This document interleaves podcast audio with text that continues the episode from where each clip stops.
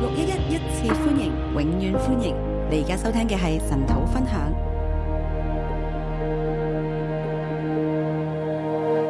弟兄姊妹早晨，弟兄姐妹早安。我哋今日睇《列王記上》第二十章，我们今天看《列王纪上》第二十章順住第十九章落嚟呢，啊，顺着第十九章下来呢，我哋睇到以利亞尋日嘅狀況啦。我们看见以利亚昨天的或状者况。尋日我睇到以利亞嘅狀況，佢係求死啊！那昨天以利亞的狀況是他求死，佢贏咗阿哈，他贏了雅哈，佢勝不過啊耶洗別，他勝不過耶洗別，佢殺咗巴力嘅先知，佢冇殺阿舍拉嘅先知，他殺了巴利的先知，沒有殺亞舍拉的先知。佢係我哋睇到佢勝過阿哈。我們看見他勝過了雅但係哈，面對住耶洗別嘅要挟咧，佢卻係好恐懼。但面對耶洗別的這個要脅呢，他卻很很恐懼。事情冇按佢嘅諗法而去發生，事情沒有按着他的想法發生，佢就向神鬧情緒啦，他就向神鬧情緒，求死啊！求死。尋日我哋睇到以利亞，我哋真係啊好明，我我哋有時都會係咁嘅。昨天我們看見以利亞，就覺得啊，我們自己有的時候也是這樣。其實咧，我哋睇到以利亞咧，佢係贏咗一個戰役咧，但係輸咗一個戰爭。他贏雅哈，呃，以利亞贏了一個戰役，卻輸了一個戰爭，佢因為佢有佢嘅諗法，因為他有他的想法，佢冇讓自己嘅諗法咧去到同神嘅諗法係一齊他沒有對讓齊，冇啊！自己的想法跟神的想法去對齊，佢係覺得應該係咁。他覺得應該是這樣。但係佢當神唔係咁嘅時候，佢就唔得啦。但當神不是啊這樣的時候，他就不同行埋我了。哋睇到以利亞咧，佢係真係去比較啊！而且我們看見以利亞真的比佢話較，哎我我不勝過我啲列祖，我不及我嘅列祖啊！我不勝過我的列祖，我不及我的列祖。即係佢係同起碼係同摩西比啦，他起碼是跟摩西來比較，因為大家都係抗野啦嘛。因為大家都在曠野。誒、我哋見到神都係出現啦，我們看見神出現，但係同向摩西嘅顯現同埋向以利亞咧係唔一樣。但像神像摩西的顯現跟以利亞是不一樣的。神同佢講咧，佢即係我哋唔好比較啊！神跟我們說，我們不要比每一較個，人嘅經歷，每一個人嘅經驗，同神對每一個人嘅方式都係唔同嘅。每一個人的經歷、經驗跟神對每個人的方式都不一樣。咁我哋見到尋日咧，神就係同啊以利亞講啦，好啦，你就算啦，你既然係咁，你唔做就唔做啦。那昨天就我們看見神跟以利亞說：“哦，算了，你不做就不做吧。所以弟兄姊妹們啊，”所以弟兄姐妹們，你千祈唔好同神講呢啲嘢，你千萬不要跟神講這些。哦話我唔做啊。我不說我不做，當你講唔做嘅時候，其實你係要挟緊神。當你說你不做的時候，其實你在威脅神。你覺得你自己係 indispensable，你覺得自己是 indispensable，即係不可缺嘅。就是不可缺少的。其實喺神入邊，no one is indispensable。其實，在神裡面，沒有人是不可缺少的，冇人係唔可以被取代嘅。沒有人是不可被取代以利的。亞覺得自己唔可以被取代，啊以利亞覺得自己不因可為不覺能得被以取色代，列入邊只有佢一個先知啦，死剩。因為他覺得以以色列裡面只有他死剩一個神先你知。冇咗我你就唔掂啦，神，你沒有了我，你就不行我而家了。死啦，我現在死了，我唔做啦。我不做了。其實佢要挟緊神，其實他在威脅向神，神發脾氣。他向神發脾氣。弟兄姊妹，弟兄姐妹，我哋可以同神討價還價，我們可以跟神討價還價，我哋唔好被宗教嘅靈咧壓住咧，我哋唔可以向神發嬲，我哋可以向神發嬲，我哋唔開心，我哋可以講嘅。我們不要被宗教的靈呢壓制，覺得我們不能向神討價還價。但係我哋亦都冇去到另一個嘅極端咧，我哋就覺得自己好犀利，神啊，你非用我不可，我唔用咧，唔俾你用你就冇噶啦。那但是你也不要去到另外一個極端，覺得自己很厲害，神非用我不可，你不用我就不行了。所以對我哋老一弟兄姊妹嚟講都係嘅，所以對六一的弟兄姐妹來說也神係是，要使用六一一，神是要使用六一一，但係六一一唔係 indispensable。但六一一不是不可取代的。如果我哋唔俾神用，如果我們不給神用，神可以興起任何人神可以兴起任何人成就佢嘅計劃。来成就他的计划。喺第二十章入邊在第二十章里面，就係講呢一樣嘢。就是讲这样事情。我哋先講翻以利亞，尋日未講完嘅，我们先讲以利亚，昨天还没有讲完的係神話啊，咁你唔做就唔做啦。啊。神说：哦，你不做我就哋睇不到做神。都好慈愛嘅喎，好 OK 憐憫嘅喎，喂，俾佢機會一次兩次，係咪？神也很慈爱，很有怜悯，给他机会一次又一次但。啊係我哋睇到以利亞咧，佢係好似真係憂鬱症入邊啊！但我们看见以利亚好像在忧郁症里面，佢講過嘢都唔記得喎，講過再講，嚟嚟去都係嗰一套。他讲过的事情自己不记得，讲来讲去都是那一套。啊，我係大大發熱心啊，剩我一個人啊！哦，我大发热心，现在只剩下我一無論个。神講咩，佢都係講過一套。不论神讲什么，他都讲他那一套。最後神話好啦，那最后神说：“好了，你去高三個人，你去高三个人，阿蘭王。去高高亚兰王、诶、呃哈薛咧，哈薛、高哈薛作亞蘭王，高哈薛做亚兰王，高耶户，高耶户，耶户其實係阿哈嘅神仆嚟嘅，耶户其实是雅哈的臣仆，係诶作以色列王。做以色列王。嗱，但係呢啲咧要睇到係诶呃列王記下第八章第九章咧先至發生。这里要看到《列王记下》第八章、而第家九章而才家真我的仲喺发列王生。記上第二十章，现在我们还在《列王记上》第二十仲有章，廿一廿二，那二十二一、二十仲二，哎有多十章聖經先至會發生。还有十章圣经才会发生，嗰、個呃哈薛咧先至被高啊，哈薛才会被高，耶户先至被高啦。耶户才会被高。第三個咧就係高以利沙，第三个就是高以利沙诶、作起嚟作先知接續嚟，起来做先知接续你。佢你去高呢三個人啦，接續你啦，你唔做就算啦。他说：“你去高这三个人起来接续你，你不做就算但係了。我哋睇到咧，”但我们看，以利亞有冇去高哈薛耶户咧？但以利亚有没有去高哈薛还有耶户呢？沒有啊，没有，完全冇啊。是完全没有。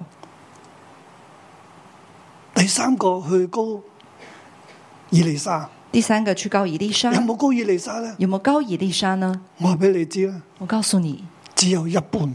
只有一半。佢去到以利沙嗰度，他去到以利沙那里，十九節開始啦。嗯十九节开始。咁以利沙正在講緊牛啦，那以利沙正在赶牛，哇有十二對牛喎，真係都唔錯啊！有十二对牛，很不错。啊，就以利亞咧去到咧就將佢自己嘅外衣咧就搭喺佢身上，以利亚去到他那里，就把他自己的外衣搭在他其身實上，佢嘅外袍啦就是他的外就袍，係搭喺佢身上。就搭在以我利哋沙要記住，身以上。利亞用佢嘅外袍咧嚟遮住自己個頭嘅，那么要记记得，就是以利亚用他自己的外袍来遮住自己佢，唔要睇神，他不要看佢唔神，要睇神嘅心意係他乜不要嘢，看神的心意是什佢么唔，想知。他不想知道，可以見到神佢都唔要，可以见到神，他也不要，因為我唔抵得你，因为我呃，嗯对我頂你不 信，這樣子， 我受不了你，我受不了 你。我受不了你， 好好笑。即係佢好有情緒啊！就他自己里面很有情绪。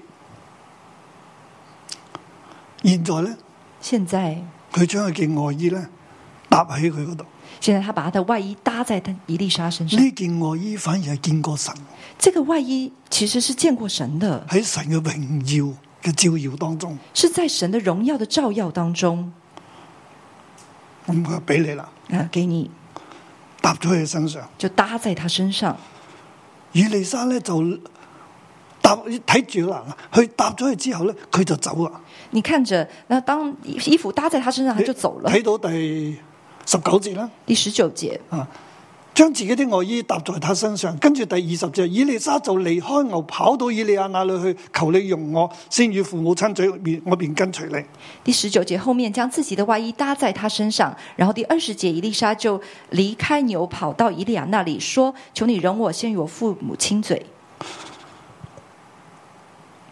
所以我諗咧，佢搭咗件衫之後咧，所以我佢想就走啦。他把外衣搭在他身上之后，他就走了。然之後以利沙咧，即刻咧就去追佢啦。那伊丽莎就去追他，以利亞，以利亞，伊利亚，伊利亚，讓我翻屋企同我父親屋企人吻別之後咧，我先至再嚟跟你啦。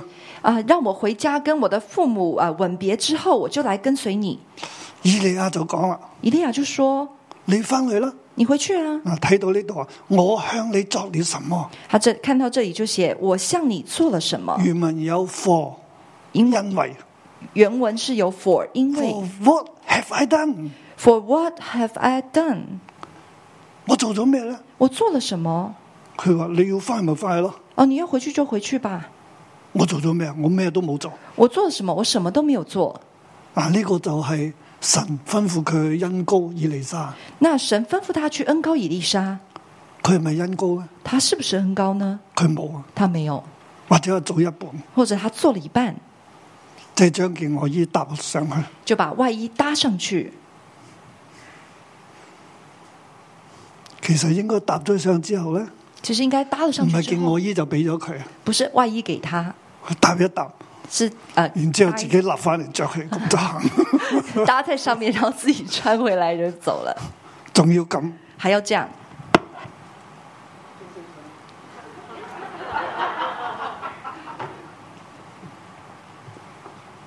佢啊，搭一搭，女性就要着上嘅時候咧。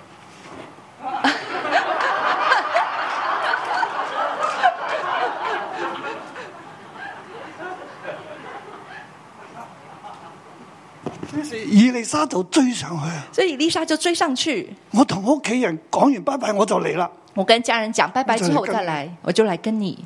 嗯以利亞關我咩事啊？伊利亚说：“关我什么你事？走咪走咯，我做咗咩啊？你走就走吧，关我做了什么你？自己決定啦。你自己决定。佢就走，但係我哋睇到以利沙咧，哇，好雀躍喎！”我们看见伊丽莎很雀跃，嗱，佢就好有熱情喎。她很有热情，佢就係翻去就劏咗一對牛，用套牛嘅工具煮咗嘢，請大家食，就起身就起身跟隨以利亞服侍他。她回去就宰了一头牛，而且用套牛的器具煮肉给大家吃，然后就跟随，就起身跟随伊利亚服侍他。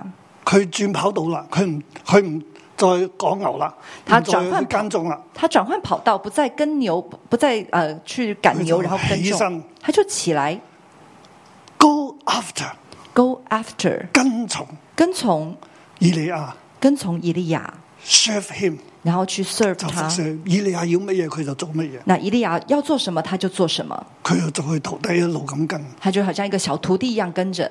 但係我哋睇到咧，其實以利亞有冇教佢嘢咧？但我看见以利亚有没有教他东西呢？冇嘅，没有，唔肯教嘅。不肯教。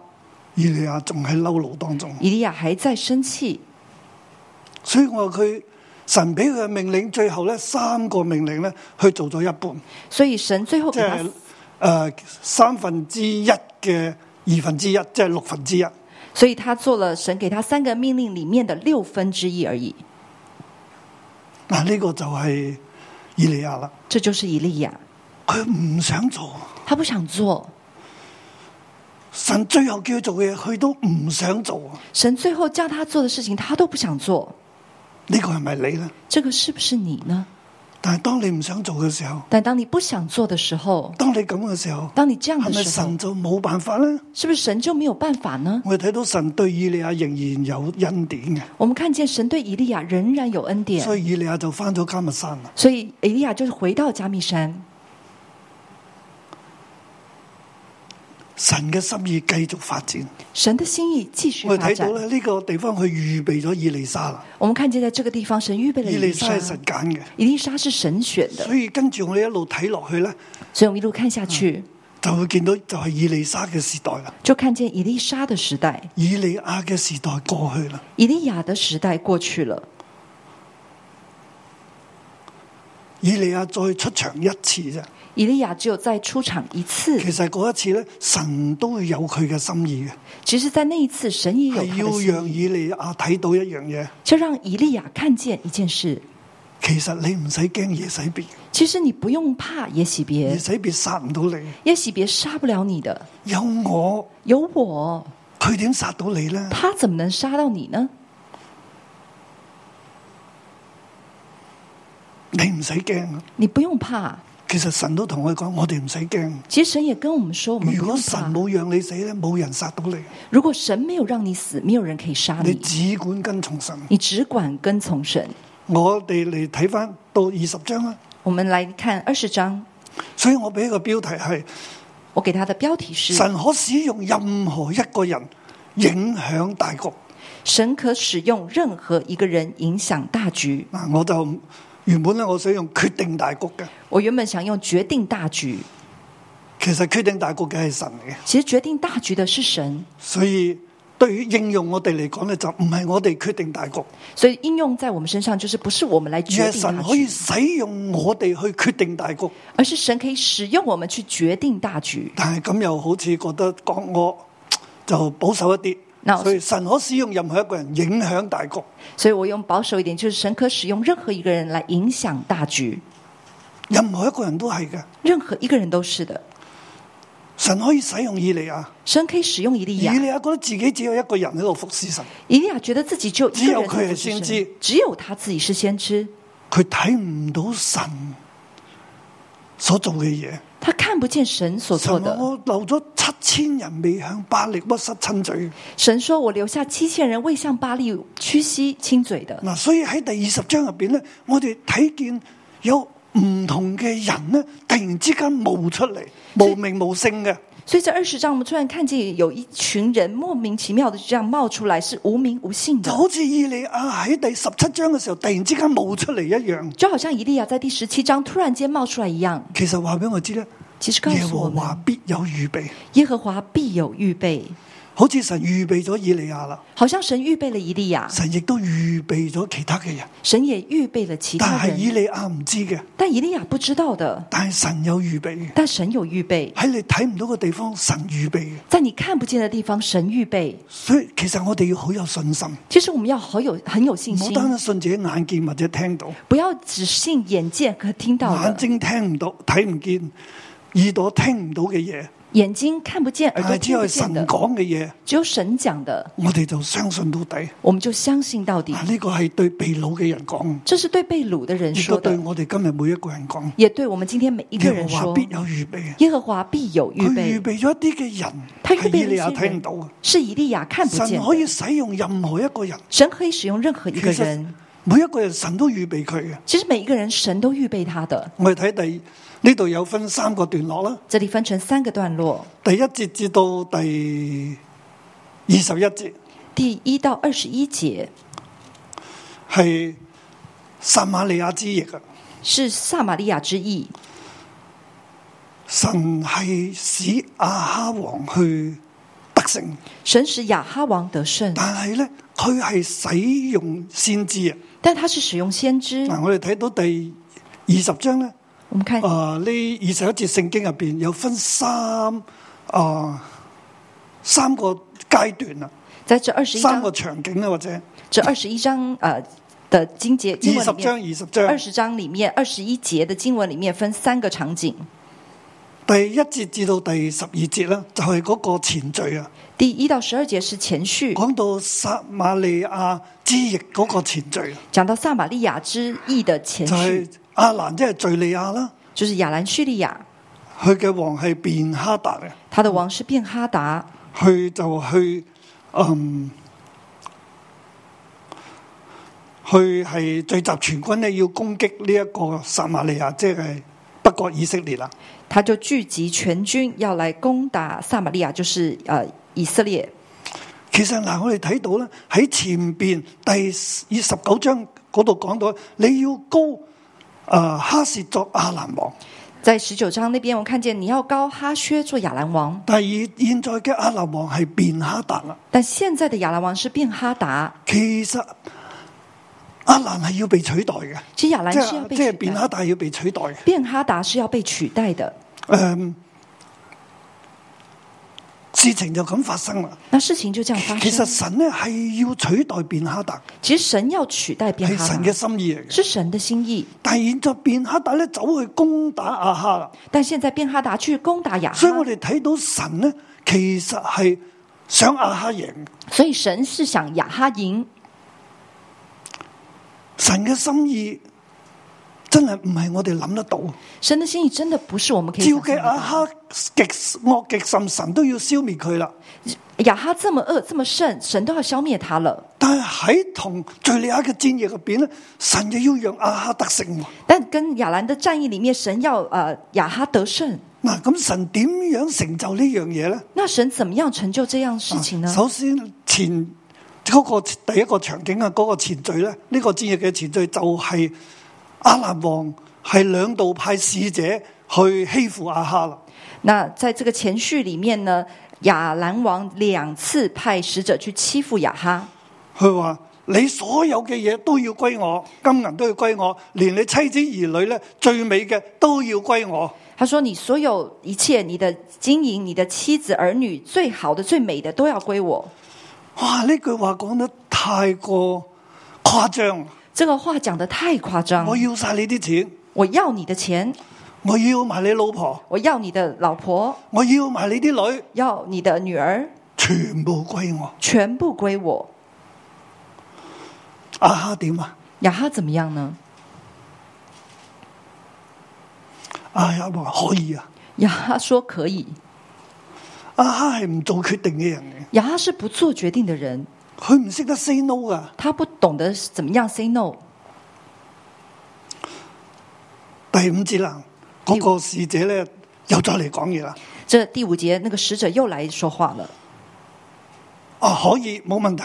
哦，可以，没问题阿。蘭王話冇問題，雅哈说没问题，阿蘭亚王兰話王啊冇说問題没。问题，吓，你俾我好，你你给我不過好，我信你唔過，那我但是我信不我过仲你，要派使者嚟睇你嘅全家，我还要派使者来看你的睇全下你有家，冇收埋，看你有没有把呃我要收藏搜，查晒你所有嘅，我要搜查你所有的，你嘅家和你仆人的家，將你眼中一切所喜愛的都拿走。搜查你的家和你仆人的家，将你眼中一切喜爱的都拿去拿走。咁呢個使者講完走咗啦，那使者讲完就走了。啊哈點啊？雅哈怎么呢？如果係你，你會點啊？如果是你，你会怎么样呢？橫掂都冇啦，盡地一步啦，係反反正都没有了，就全部给了。咪？唔係啊，跟你拼哦，啦！跟你拼了！哇，你 OK 啦。阿哈咧就唔係話唔得喎，雅哈不是说不行，佢招聚長老同埋百姓他招聚长老还有百姓，問大家喎，然后就问大家大家話點可以啊？啊，大家说怎么可以呢？佢先至大家話唔得，咁佢就去同阿南王講唔得，那大家说不行，他才跟亚兰王说不行，佢唔做決定啊。他不做决定。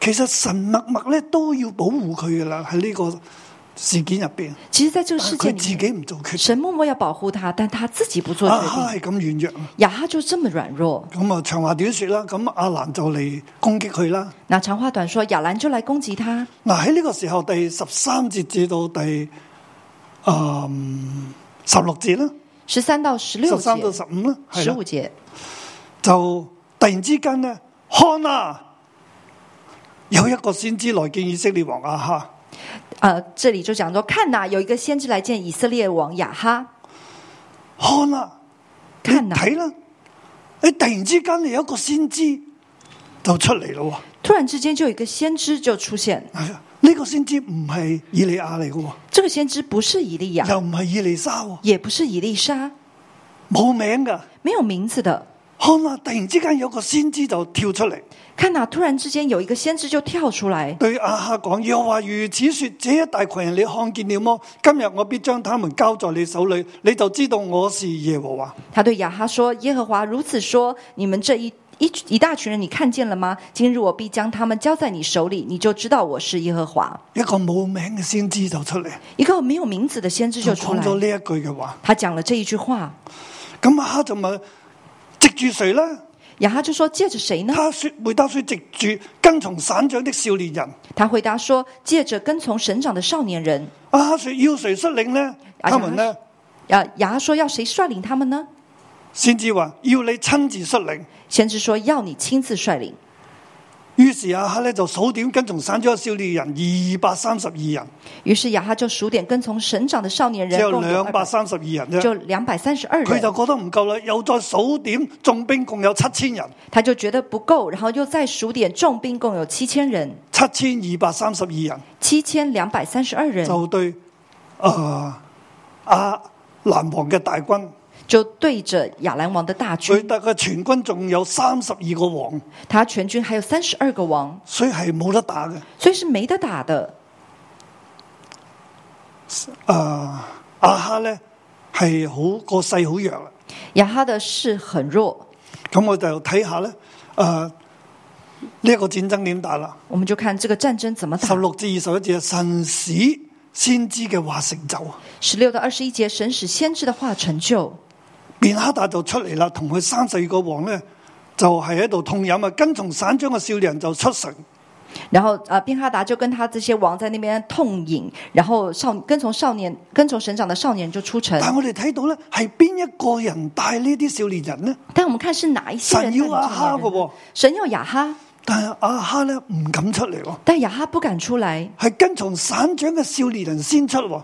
是跟从省长的少年第人十先出九来。節啦，第十跟九從节，省長少年人出城，軍兵跟隨他們，跟从少呃省长的少年人出城，军兵跟随他各们，人遇見敵人就殺，个人遇见敌人亞就蘭杀人，逃跑，亚兰人逃佢跑哋就追趕啦。他们就追赶。嗱，第二十一節，以色列王出城攻打車馬，大大擊殺亞蘭人。第二十一节，以色列王出城攻挡车马，大大击杀亚兰人，即係啲打贏緊啦，阿哈先至出城。已经要打赢了，正在打赢了，然后亚哈才出城。其實阿哈係好軟弱，又唔做決定，其实亚哈很软弱，又不做决定，又唔敢打仗。又不敢打仗，咁佢，但係神居然讓佢得勝喎。但神居然让他得胜。其實神可以使用任何人。其实神可以使用任神要何阿哈人，得勝，阿哈就可以得勝。神要亚哈得胜，亚哈神就得使胜用。先知同阿哈講嘢，神使用先知跟亚哈神说使话，用嗰二百三十二個少年人，神使用这二百三縱十二个然冇少阿年哈人，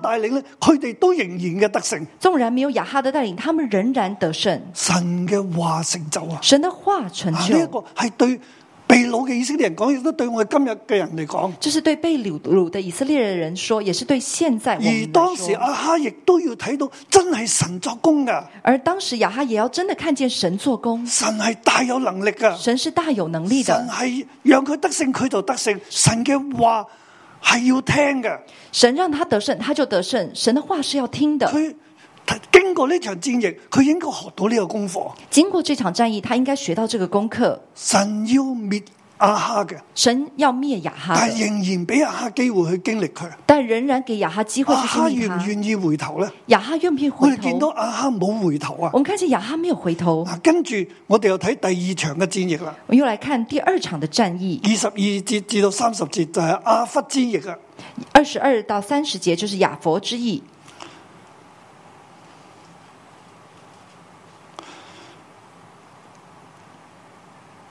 第二十二節開始啊，那先知二十二节开始那先知來見以色列王，對他說：你當自強，留心怎樣防備，因為到明年這時候，阿納王必上來攻擊你。来见以色列王，对他说：“你当自强，留心怎样防备，因为明到明年这时候，亚兰王必上来攻击你。呢一個冇記名嘅先知又出嚟啦，”这个没有记名的先知又出話来了明。年阿蘭王必定會嚟攻打你嘅，他说明年亚兰王必定来攻所击以你，你要而家要自強啦，所以你要自强，做好防備。做好防明备。年又要繼續打仗，明年又要继续打仗。我哋睇到啦阿蘭王翻咗去之後咧，我们看见亚兰王佢回去，就係改變策略啦。他就改变策略，佢哋就話咧係以色列嘅神係山神啦。他们就说以色列的神是山我神，哋唔可以山度打，我哋喺平原度同佢打，我们不要在山上打，我们要在我平哋原打必，定能夠打死人。我们必定能够打同埋赢。過去咧，我哋用三十二個王，而且过去我们有三十二个王，呢三十二個王咧好似凡陣一樣这个三十二王好像反正，吓，应该系我哋大家唔同心啦，嗯啊应该是我们大家不同心，吓各有各自己去打，所以我哋打敗。各有各自己去打，所以我们現打在败我。哋咧要集中，即係我們要所以集中就將呢啲王全部革職，所以把这些王全部革职，全部改做軍長，全部改成军长，由王咧係做決定，由王来做决然定，嗯之後統領全軍，然後统领全军，有整有齊有隊形嘅咁樣去打啦。是要有队形的这样的去打，同埋我哋唔夠嘅而死且咗嘅，我哋再招募翻而且不够的死了的，我们再重新招喺平募，原再同佢哋決一死戰。在平原再跟他们决一死战，嗱，佢哋就係改變咗策略，他们就改变了策略，去要去攻打阿哈啦。他们要去攻打雅咁二哈。十六節開始啦，次年便哈達果然點齊阿蘭人上阿弗去要與以色列人打仗。第二十六节，次年便哈达果然点齐亚兰人上亚佛去，要与以色列人打仗。阿哈備戰咗一年啦，亚哈被當战了佢一哦有備年，戰啦，他他也被备战，但係佢而家出嚟咧係好兩次，即係好似兩群小羊咁樣樣，同一漫山遍野嘅敍利亞軍咧去對壘啦。但是现在他们出来，好像两群的小山羊羔跟整整片的亚兰人去对战。他们安营好像两小群山羊羔，阿兰人却满了地面，啊，真系冇得打啦！他们安营好像两只小小群山羊羔，亚兰人却满了遍地，就是没得打了。但系神仍然要让阿兰系灭绝，但神仍然要让亚兰灭绝，佢要让阿哈得胜。他要让亚哈得胜。所以突然之间第二十八节咧，有一个神人又嚟见以色列王啦。所以突然间在二十八节又有一个神人来见以色列王突。然之间有个神人又出现，又唔知又唔知乜水嚟嘅喎。呃，突然间有个神人又出现，也不知道他是谁。先知唔知系边个？哎，突然之间又有神人又嚟啦，那先知不知道是谁，突然间又有一个神人来了，就去到阿哈嗰度同佢讲。就到亚哈那里跟他说。阿兰人呢，既然讲话耶和华是山神，不是平原的神，所以我必将这一大群人都交在你手中，你们就知道我是耶和华。亚兰人既说我耶和华是山神，不是平原的神，所以我必将这一大群人都交在你手中，你们就知道我是耶和华。呢、个不知名嘅神人，其实系神所预备嘅，这个不知名的神人，其实是神所预系备，哎神所使用嘅，是神所使用，唔知道系边个，不知道是哪一个，但系神用佢但神用他，就传俾阿哈呢一句话，就传给亚哈这一句话，必定将佢哋交喺你手中，必定将他们交在你你手哋就中，知道我是耶和华。你们就知道我是耶和神都华。仍然俾恩典阿哈，神仍然给恩你典要给亚知道我哈。系神，你要知道我是神，你要改变啊，你要改变，你要听我嘅话。你要听我我的再话。俾呢個話，我保護你。我再给你话，我要保护你。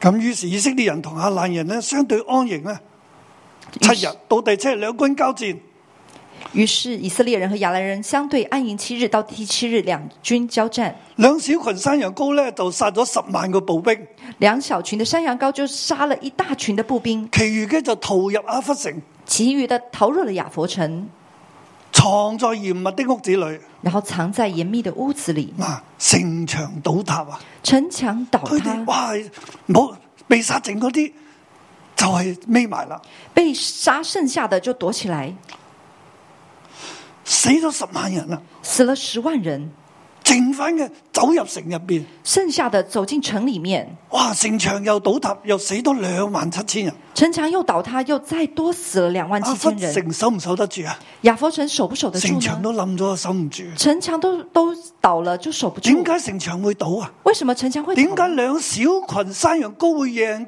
個漫天遍野遍地嘅阿蘭兵啊？为什么两小群的山羊羔会赢了满山遍野的亚兰人呢？神嘅話成就，神的话成就，神使用任何人決定大局，神使用任何人决定大局，任何一個人任何一个人，神都可以預備你神都可以预备你，使用你。使用你。雖然以利亞唔效力啊，虽然以利亚不效力了，神要取代阿蘭王，神要取代亚兰王，要高哈，要高呢一個嘅啊哈薛，要高哈薛，以利亞冇做啊。以利亚没有做，佢其實要藉以利亞嘅手咧，用哈薛去做嘢嘅，他想借以利亚的手去高哈薛来做事，但係以利亞唔做。啊但以利亚不做。神用神人，神用神用先知，神用神人，用先知，神保守神保守亞哈以色列，保守亚哈和以色列，佢哋得啊勝。他们得胜阿。哈啊有冇學到功課呢？亚哈有没有学到功课呢神？期待阿哈學到功課，神期待亚哈学到功课，聽從耶和華嘅話，听从耶和华的话，期期待佢起嚟做決定，期期待他起来做决定，啊聽從神、跟從神嘅話。听从神，跟从神的但话。阿阿哈仍然唔做決定，但亚哈仍然不做决定，佢又唔悔改他也不悔改。啊！但係即係以利亞唔改變，以利亚不改变，阿哈又唔改變。亚哈也不改变。咁神可唔可以做到任何嘅嘢呢？那神可不可以做到任神何事呢？仍然可以做嘢，神仍然可以做事。我哋就睇第三段啦，三十一到四十三節啦。不聽神話的人必定敗亡。我们看三十一到四十三节，就是不听神的话，必然败亡。呢度亦都分三個嘅場景，这里也分三个场景：三十一到三十四節啦。三十一到三十四节，我哋睇到阿哈咧就同呢個阿蘭王立約啊，我们看见亚哈就跟亚兰王立约，神要殺阿蘭王啊，神是要杀亚兰王啊但係的，阿哈咧同佢立約放過佢啊。亚哈就跟他立约，放过他。即係即係阿蘭王咧嚟求和啦，投降啦，那亚兰王来求和投降，咁佢就派人去見阿哈。他就派人去见亚哈。咁呢啲人咧就探聽阿哈嘅口氣啦。那这些人就探听亚哈的口气。第三十二節，於是他們腰束麻帶、麻布、頭套、繩索去見以色列王，說：王的仆人便哈達說：求王存留我的性命。阿哈說：他還活着麼？他是我的兄弟。第三十二节，于是他们腰束麻布，头套绳索，去见以色列王说：“王的仆人便哈达说，求王存留我的性命。”亚哈说：“他还活着吗？他是我的兄弟。這些人留心探出他的口氣來，便急忙就着他的話說：便哈達是王的兄弟。”这些人留心探出他的口气来，便急忙就着他的话说：“便哈达是王的兄弟。你哋去請便哈達嚟啦。你们去请便哈达来。”王呢就請便哈達同佢一齊上車喎，王就请便哈达跟他一起上车，佢唔係去殺便哈達喎。他不是去杀便哈同达，佢一齊坐去嘅空軍一號 啊！就跟他一起坐他的空军一号。便哈達就開出條件啦，那便哈达就开出条件，我投降，我投降，诶、我哋奪去你嘅城邑歸翻俾你，我们夺去你的诚意，回甚还至你给你哋可以喺我哋嘅首都嗰度咧，诶、建立你哋嘅街 市，即係有你哋嘅屬區，甚至你可以在我们的首都建立街市，就是有有你们的属区，你可以睇住我，我完全嘅投降。你可以看着我，我完全投降。於是阿哈就同佢立約就翻去，于是亚哈就跟他立约，他就回去了。阿哈唔聽神嘅話，亚哈不听神的话，佢冇問神，他没有问神，佢就同人立約，他就跟人立並且约。神係要滅阿蘭王，原本神要灭亚兰王，阿哈冇做。亚哈没有做。我哋咧突然之間又睇到有先知的一個門徒奉耶和華的命對他的同伴說：我们突然又看见有一个先知的一个门徒奉耶和华的命对他的同伴说嗱呢度有先知的一個門徒，：“这里有先知的一个门徒，其實咧係呢度嘅先知係眾數嚟嘅，这里的先知是复数，有先知們有先知们啊的兒子們的儿子们中的一人，中的一人，原文係嗯。A man of the a man of the sons of the prophets， a man of the sons of the prophet 眾數啊，是复数，系，即系话，其实神预留咗好多先知喎，呢就是神预留了很多先知，啲先知亦都有好多儿子门徒啊，这个先知有很多的门徒，很很其啊多儿中子，之很多一门徒，个人出嚟啫，其中的一个人又出唔来，知边个嚟喎，也又不知道是走哪一嚟個同诶，又又出嚟要同阿哈讲嘢又走出来要跟亚哈说话，嗱，呢度咧佢就要宣告阿哈嘅灭亡啦，他这里就要宣告亚哈的灭亡。有两个嘅事件啦，有两个事件，有佢叫人打佢，他叫人家打他，个人唔打。那个人不打，佢話先知嘅門徒咧就話：你既不聽從耶和華的話，你一離開我，必有獅子咬死你。先知的门徒就说：“你既不听从耶和华的话，你一离开我，必有狮子咬死你。好嚴厲喎！”很严厉，即系话要听神嘅话，就是要听神的唔话，听神嘅话必定死亡。不听神的话必定死亡。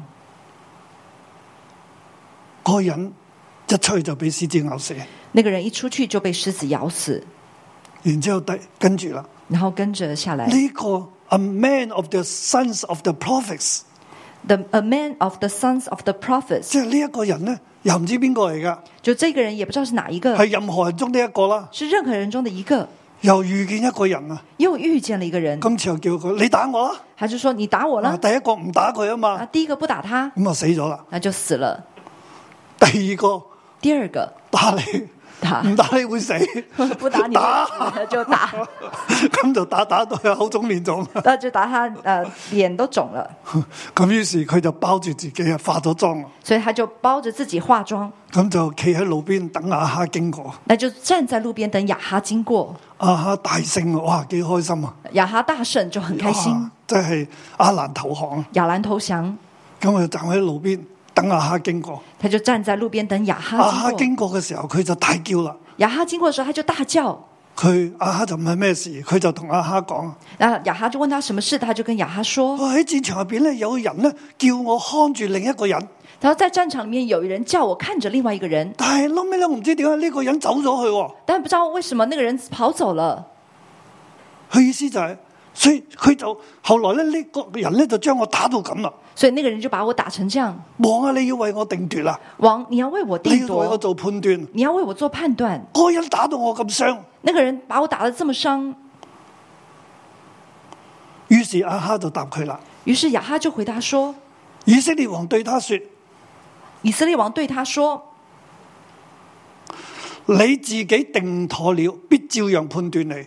你自己定妥了，必照樣判斷你。你哋講好噶啦，佢嗰個人你冇看實佢，佢走咗，你就要填命啦。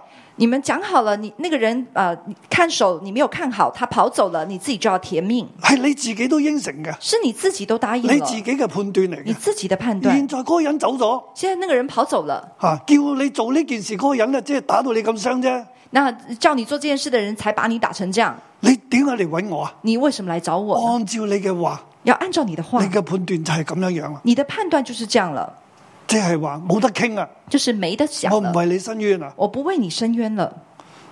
先知嘅門徒即刻就拉低佢所有嘅嘢。那先知们都马上就把呃蒙面蒙脸的全部拉阿下哈来。一見到佢，哦，係先知嚟噶。那雅哈一见到他就说：“哦，是一个先知。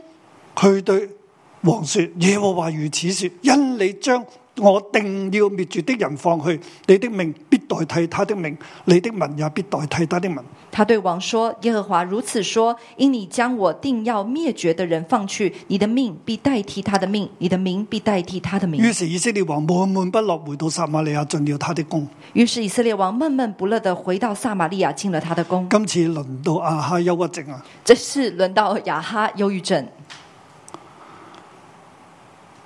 先知嘅話要成就啊！先知的话要我再成發就。展落去咧，就睇一路會睇呢個歷史啊！神係掌管一切，那这一路发展下去，看见这个历史，神是掌管一切的，神可以使用任何一個人。神可以使用任何一个人。呢度有先知啦，这里有先知，有神人啦，有神人，有 a man of the sons of the prophets 啦，有 a man of the sons of the prophets，神可以使用任何一個人，神可以使用任何一个人，同埋神有行事有佢嘅心意嘅，而且神行事有他的心意，神仍然唔俾亞哈機會去改變，神仍然给雅哈机会去改变，亞哈唔改變。雅哈不改变。我亦都前一章睇到神仍然要使用以利亞，但係以利亞唔俾神使用，那前一章我们看见神仍然要使用以利亚，但以利亚不给神使用，但係神話俾以利亞聽，但神告诉以利亚，話俾以色列人聽，告诉以色列人話说俾，你同我聽，告诉你跟我说，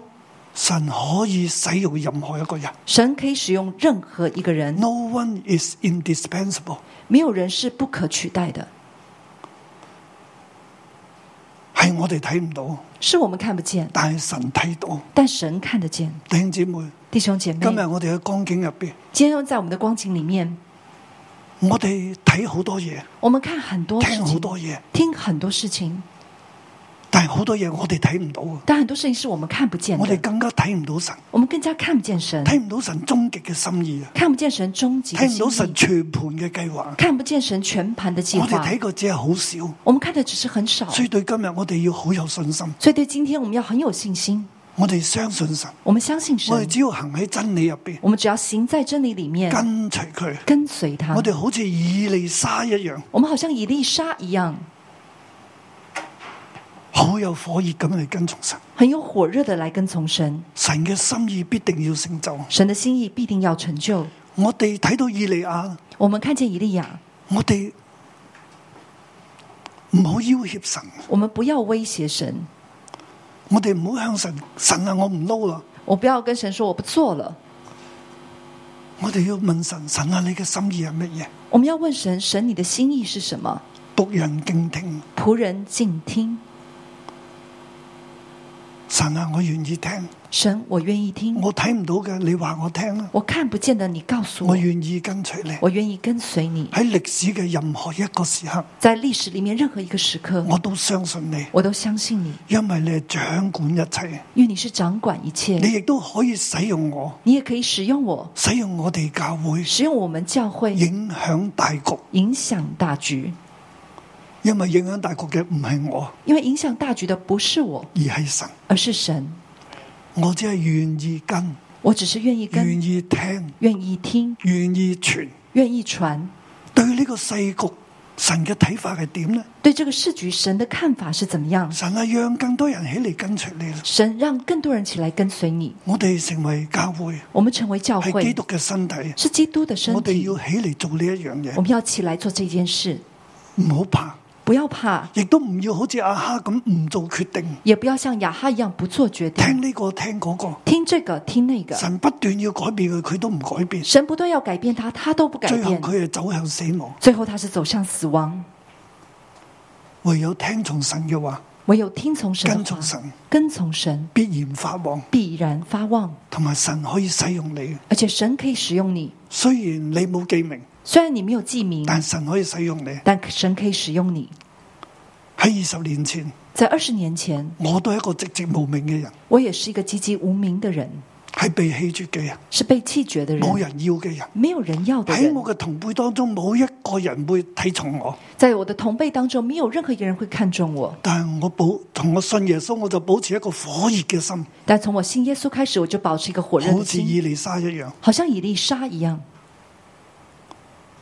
二十歲接受洗禮，二十岁接受洗礼，我就立志要起嚟牧養，我就立志要服侍神来牧养服侍神，從掃地開始，从扫地开始，一路到今日，一路到今天我，個心仍然火熱，我的心仍然火热，我個心仍然對神充滿信心。我的心仍然对神充而满信嚟到心。最近嘅神土當中，到最近的晨祷主日当嘅中，講道入邊，主日的讲道里我自己读经入边面，我自己读经里我覺得面，神現在不斷向我去啟示，我觉得神不断向我来启向示，我去開開啟佢嘅心意，向我去开启他的讓我心更意，明白佢嘅真理。让我去更明白他的真理。我亦都覺得神真係向我哋去啟示，真係偏直五十二，我觉得神也向我们启示，我们真的要骗指五十二，我就快跑去跟隨佢，我就快跑去跟随他，讓神嘅心意去成就。让神的心意成就。我亦都邀請弟兄姊妹們呢，我也要求邀请弟兄姐妹真们，係我哋一齊去聽神嘅说話。就是我们一起来听神的呢個话係。蒙福嘅道路，这是蒙福的道路係，義人嘅路，是一人 Dạ, 的路，必然發旺。必然发旺祝。福大家。祝福大家。让我们一起站立，我们向我们的主献上我们的感恩。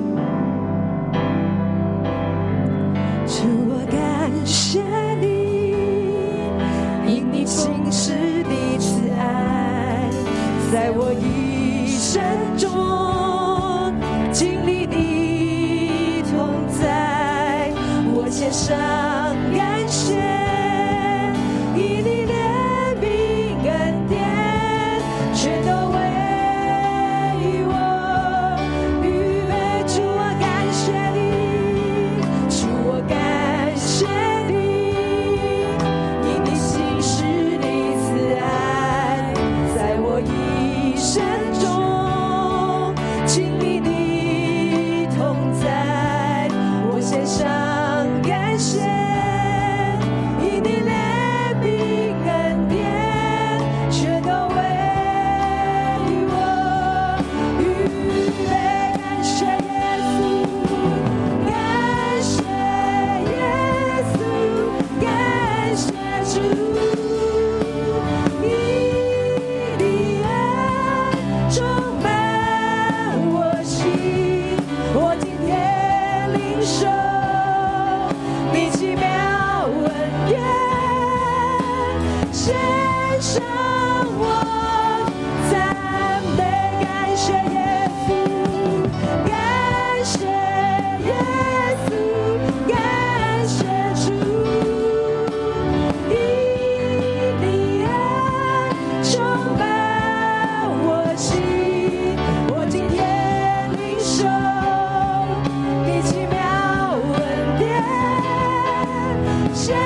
上我，在我今天，我今天领受你奇妙恩典，献上我，在我今天领受，我今天领受你奇妙恩典。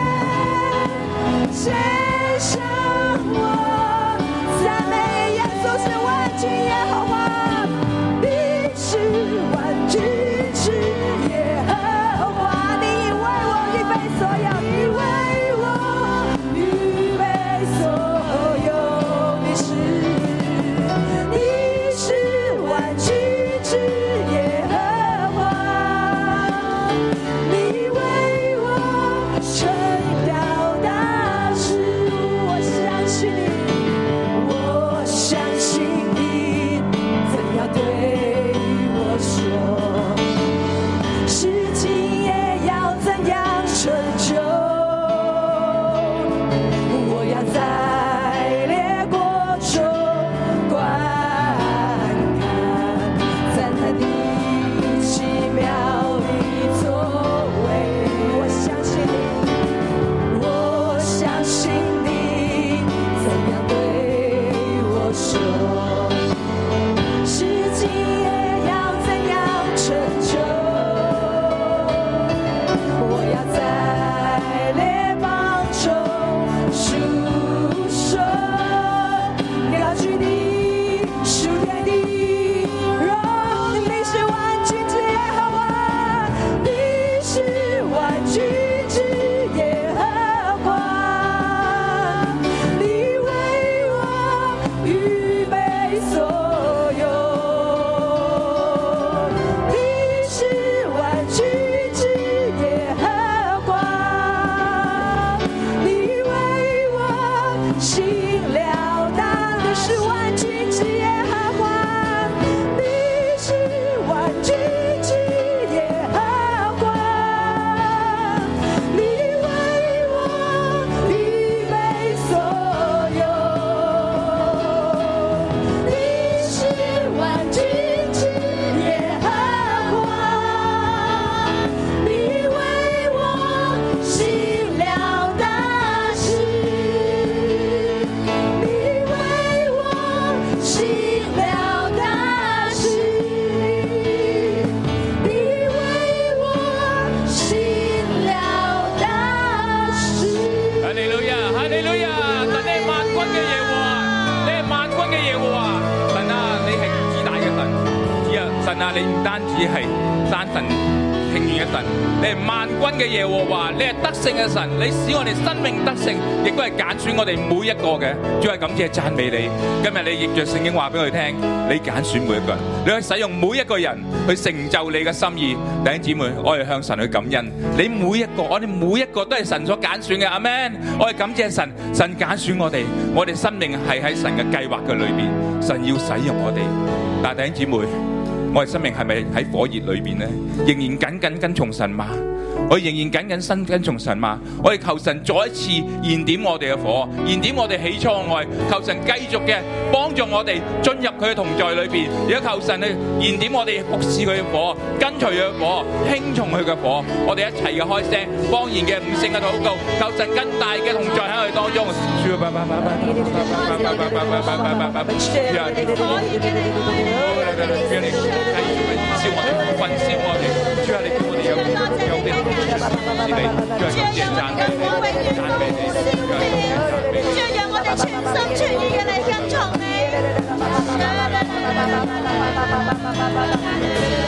主啊，都係感謝讚美你，你喺你揀選我哋每一個。無論我哋喺家裏邊、喺職場裏邊、喺教會裏邊，你都揀選我哋。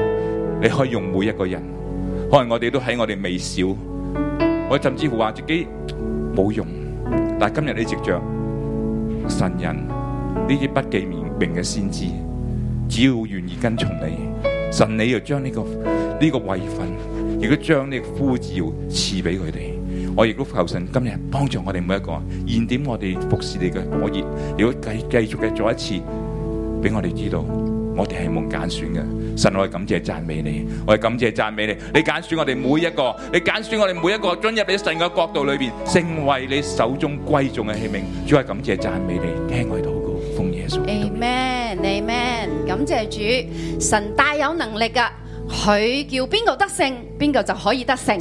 我哋嚟到呢度神土噶，已經有部分得勝啦，係咪？起碼得勝咗你嘅起身啦，嚟到神土裏邊啦。我哋係俾神揀選嘅，咁但係我哋仲有乜嘢未得勝呢？仲有乜嘢嘅軟弱呢？我哋而家係兩個兩個人一齊去分享，你生命裏邊而家需要突破嘅，需要得勝嘅部分係自卑啊、懼怕啊、唔做決定啊，抑或係唔聽啊，好難去聽神嘅話，好難呢，你覺得聽唔到嘅。兩個人一齊去分享你需要得勝軟弱嘅部分，跟住呢，一齊彼此去代禱。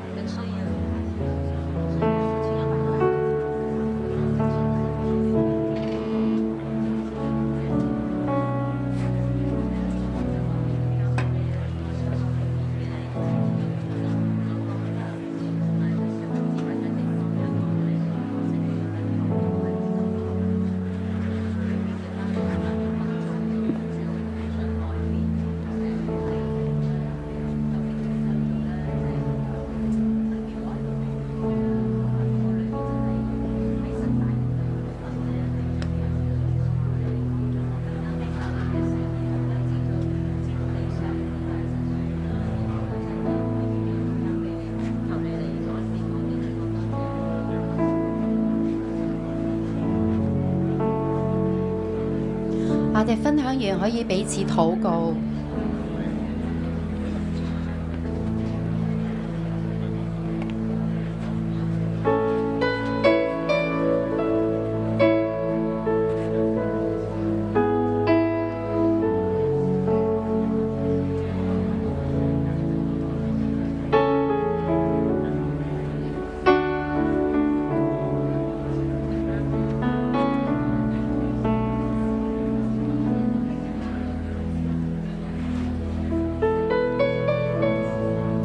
主，啊我哋多謝你，你不斷嘅俾我哋機會，不斷俾我哋機會，喺我哋嘅軟弱上邊，你接納、包容、幫助，並且通過我哋嘅權柄不斷向我哋說話。主啊，但係有時我哋真係唔知道點樣去改變，我哋冇呢個能力啊，甚至咧我哋會覺得。好多事冇咗我唔得，得罪你。着權柄講咗之後呢，我哋聽唔到，甚至你通過環境同我哋講嘅说話，我哋聽唔到。仲有時我哋都會膽怯、自卑，唔去做決定。仲有我哋生命裏边仲有好多好多嘅軟弱。主甚至有時我哋都憎惡自己，我哋唔中意我哋自己。主大多謝你。通過今朝嘅經文，再一次俾我哋機會，俾我哋知道跟隨你，聽你嘅说話，我哋必然會改變，因為你已經揀選咗我哋。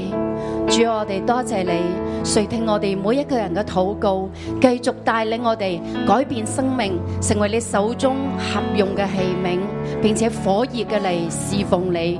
多謝讚美主。我已经决定要跟随耶稣，我已经决定要跟随耶稣。大家一同起立。我已经决定。我哋用呢首诗歌去回应我哋嘅神。耶稣。永不回头，永不回头。我已经决定，我已经决定要跟随耶稣。我已经决定要跟随耶稣。我已经决定要跟随耶稣。永不回头，永不回头，永不回头，永不回头，永不回头。弟兄姊妹，我哋眯埋眼。弟兄姐妹，我们闭上眼睛，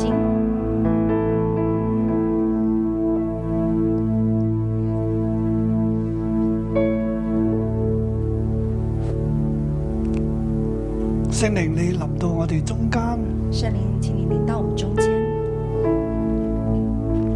光照我哋。光照我们。你要我哋改变嘅嗰一部分系乜嘢？你要我们改变的那一部分是什么？让我哋每一个人，我哋嘅心思意念对准你，让我们每一个人的心思意念对准你，你对我哋嘅心意，你对我们的心意，你嘅安排。你的安排。孩子将你自己所坚持嘅放低，孩子将你自己所坚持的放下，交俾神。交给神。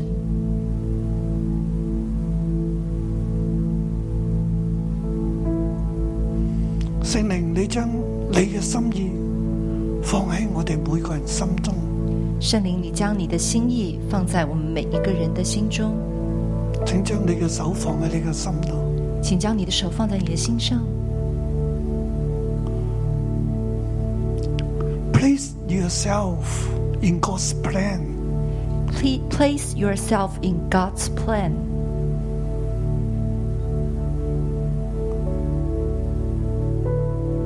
你唔要堅持你自己嘅諗法，你不要坚持自己的想法，將自己放喺神嘅計劃當中。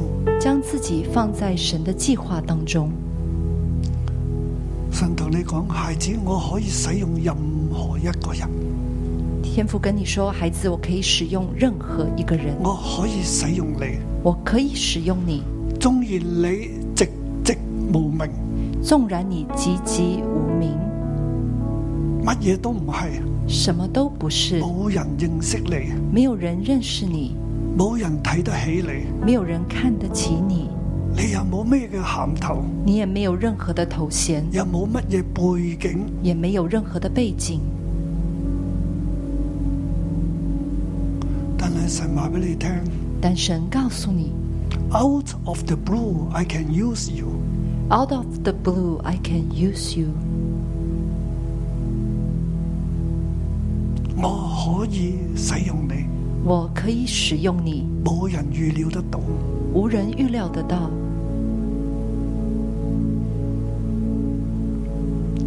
将你自己交俾我，将你自己交给我，我带领你我带领你走我要你走嘅路，走我要你走的路，你讲我要你讲嘅话，你讲我要你讲的话，你自己亦都要做决定，你自己也要做决定，跟随我，跟随我，而唔系跟随世界，而不是跟随世界，跟随百姓，跟随百姓，跟随财富，跟随财富，跟随安舒，跟随安舒。你跟随我，你跟随我，你嘅路越走越明。你的路越走越明。我对呢个世界嘅心意，我对这个世界的心意，神话俾你知，孩子，我要使用你左右大局。神告诉你，孩子，我要使用你左右你大所局。讲嘅信息你所讲的信息会影响全地，会影响全地，因为你系我话语嘅出口。因为你是我话语的出口。你要走喺我嘅道路入边，你要走在我的道路里面，放下你嘅固执、偏见同埋情绪。放下你的固执、偏见还有情绪。我是耶和华，我是耶和华，你要知道我是神，你要知道我是神，我掌管历史，我掌管历史，掌管一切。掌管一切。我嘅心意我的心意冇人测透，无人测透，冇人看透，无人看透，包括你。包括你。你用信心跟随我，你用信心跟随我，我对历史嘅心意会透过你嚟成就。我对历史的心意会透过你成就。我要用你，我要用你，好多嘢你谂唔明白，很多事情你想不明亦白，都睇唔透。你也看不透。你谦卑，你谦卑，信靠我。信靠我。你亦都唔好睇你自己有乜嘢，你也不要看自己有些什么，我可以使用任何一个好软弱、好软弱嘅人，我可以使用任何一个好软弱、好软弱的人，就好似我能够使用阿哈一样，就好像我能够使用雅哈一样，以少胜多，以少胜多，以弱制强。以弱制强。因为有我嘅话，因为有我的话，我嘅话必然成就。我的话必然成就。孩子，你只管跟隨我，孩子，你只管跟随我，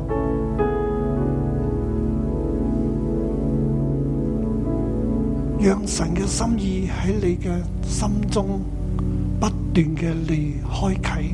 让神的心意在你心中不断的来开启。你嘅靈跟住，你的灵要跟着，隨住神向你嘅啟示，随着神向你的启你示，同神講：父啊，我相信；你跟神说：“父啊，我相信；父啊，我願意跟隨。父啊，我愿意跟随。”聖靈現在喺你嘅思想入邊，圣灵现在在你的思想里你面，嘅靈、你嘅心就跟住，你的灵、你的心就跟着，讓呢一切去成就。让这一切去成你就。靈你嘅眼睛睇見你灵力的眼睛看神见點樣使用你，神怎么样使用讓你，佢嘅心意透過你嘅生命顯明出嚟。让他的心意透过你的生命显明出来。你站喺你該站嘅地方，你站在你该站的地方，講該講嘅说話。讲该讲的话。哦神要保護你，神要保护你，神要使用你，神要使用你，無論喺職場、不论在职喺场、家庭、在家庭、喺小組嘅牧養、在小组的牧养，喺整個國家社會嘅層面，在整个国家社会的层面，神都要使用你。神都要使用你。你要睇見呢一切嘅成就，你要看见这喺一切靈的裏成嘅就，睇見，在灵里的看见，喺自然界就會成就。在自然界就会成就。奉耶穌嘅名祝福你，奉耶稣的名祝福你，我奉耶穌基督嘅名宣告，我奉耶稣基督的名宣告，